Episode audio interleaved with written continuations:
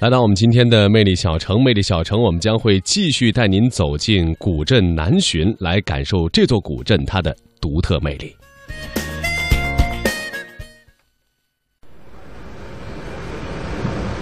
今天的南浔古镇常常吸引着远道而来的客人，二十六岁的麦克便是其中之一。很喜欢这个地方，哎，这么这么会说，嗯，为是美的地方。多年来，朋友常常用方言调侃麦克，但这位美国人却不以为意。四年前，麦克离开家乡，游历了大半个中国后，最终留在南浔，并开设了一间酒吧。麦克曾经认为，这里的人们和其他中国人一样含蓄保守。但后来他否定了自己。啊，中国人比较喜欢喝茶，但是有很多人，我我看他们每次来喝咖啡，他们习惯这个，就是文化文呃西方西呃西方的文化。麦克或许并不知道，这种习惯在一百年前就已经存在。将这种习惯带到古镇的，正是像他一样的外国人。他们便是蚕丝新的主人。古镇的外围，宽阔的河水依旧流淌，由此向东一百公里便是上海。一百年前，那些外国商人就是经由这条水路来到南浔。那时，他们的国家正在进行轰轰烈烈的工业革命，需要这个世界上最优质的原材料。拥有能够吊起铜钱的蚕丝，就意味着拥有了财富。但那些丝商并不满足，他们需要一个精彩的广告。这尊玻璃罩下的蚕丝来自1851年，那一年伦敦举办了历史上第一届世博会，每一项展品都承载着展出国能工巧匠的心血，而这团洁白的胡丝也没有辜负它的主人。获得了金奖。名声在外的南浔丝商很快便在古镇上修起了这幢建筑。每逢蚕茧收购时节，镇上的丝商都会来到这里，商讨这一年蚕丝的价格，以及如何与外国商人打交道。于是，古镇出现了一个新的职业——翻译，但他们却不是来自十里洋场的上海。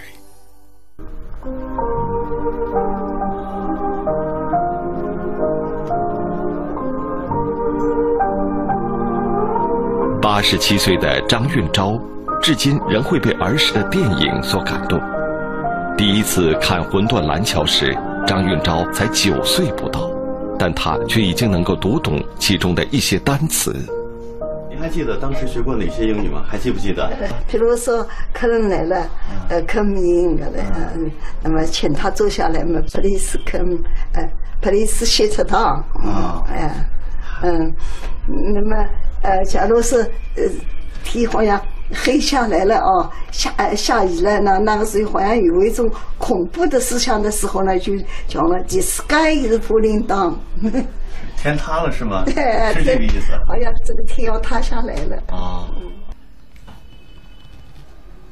张运钊生于一九二四年，当时许多中国人才刚刚认识白话文，但南浔古镇却已有了英语教学。当时南浔三年级就开始学习学学英语了，因为这个学校，呃是是呃做诗的人，做诗生意的人开办的。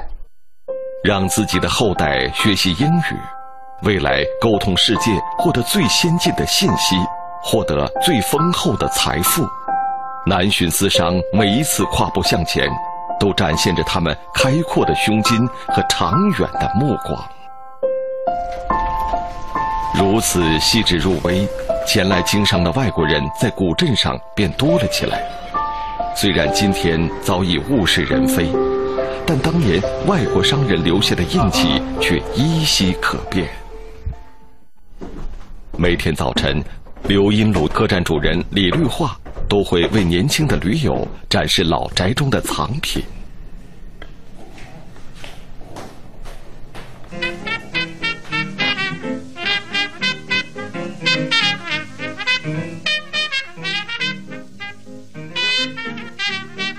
留声机唱片的年头比这些年轻人的爷爷还要大一些。一九二八年，美国爵士乐大师路易斯·阿姆斯特朗将爵士乐上升为一门独立的艺术。这首《Weather Bird》便是当年的得意之作。几年后，这首音乐随着留声机一同来到南浔，飘荡在这间中式宅院的上空。在这座普通的宅院，阿姆斯特朗并不是唯一的西洋元素。因为呢，以前呢就是做生意嘛，就是跟西方做生意，所以把西方好的东西都引进过来。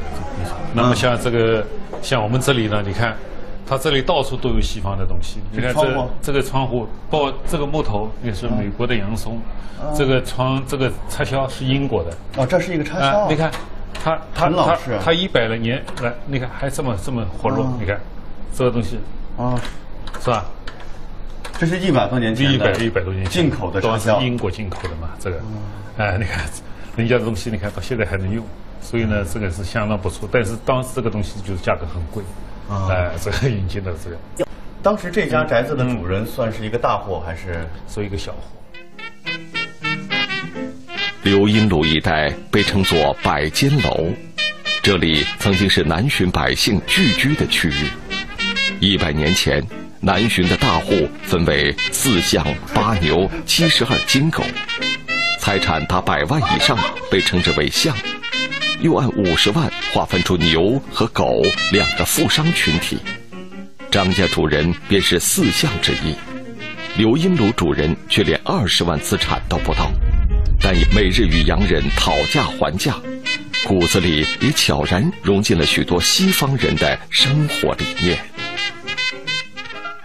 在法国，嗯，看可以吧？他们喜欢，能能不能接受这个像这种花？我我想说一下，这个可以的，这个地方比较好看啊。也许这个也许概率上。嗯，就是这个，这这这个是比较喜欢的。嗯，是的。嗯，这个地方，嗯，这个地方比较喜欢。嗯，是是不是？是的，是的，OK。梦想的实现极为漫长。对于蚕丝，西方人在丝绸之路开通之时便已了解。尽管彩色蚕丝还未试验成功，朱永兴还是请来朋友讨论欧洲人的喜好。他希望纯天然的彩色蚕丝能够再次打动世界。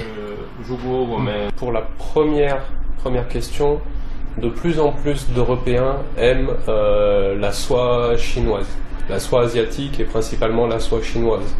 Donc c'est vrai que c'est un marché potentiel pour pouvoir exporter en Europe.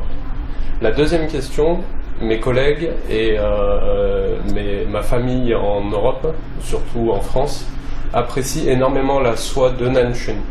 Parce que tout particulièrement, j'ai pu leur amener de la soie euh, durant mes différents voyages en France. Et c'est vrai qu'ils ont beaucoup apprécié ce textile. La qualité du textile a été vraiment appréciée.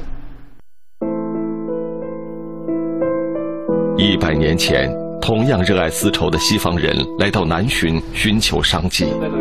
他们不仅为古镇丝商带来巨大的财富，还让他们看到了更大的商机。一九二一年，随着一艘小船的离去，南浔丝商又迈出了更大的一步。这个呢是南浔张家的，这个是南浔毕家的，这个是南浔美家的。这张照片。十个人就是中国丝绸代表团成员，南野吉里斯呢占三个代表，那么他们去干什么呢？去参加在纽约举办的万国丝绸博览会。哦。那么这个会上呢，美利坚、英格兰、法兰西、意大利、日本这些先进国家都参加过这个。哦。那么这会对南巡乃至中国的丝绸这个变革发展有着不可估量的影响。在这场世界级的博览会中，南浔丝商看到了差距。经历过工业革命、拥有先进缫丝机的发达国家代表昂首坐在会场前方，在中国叱咤一方的他们却被安排在远处，甚至角落中。这一张张中国面孔在那一刻感到了沮丧，无疑这是悲壮的一刻。但他们相信，未来会有反击的一天，这只是一时的差距。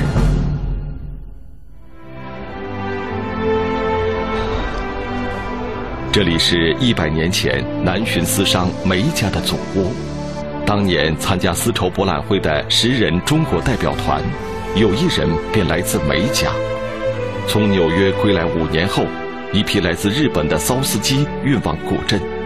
这是南浔近代史上第一批进口的西方缫丝机，这是梅家新的资产。所有人都看到梅家主人向外眺望时的自信。这个家族在不久之后会从八牛中脱颖而出，成为新的四象之一。然而，事实却大相径庭。五年后，梅家破产，原因在于与对手之间的差距太大。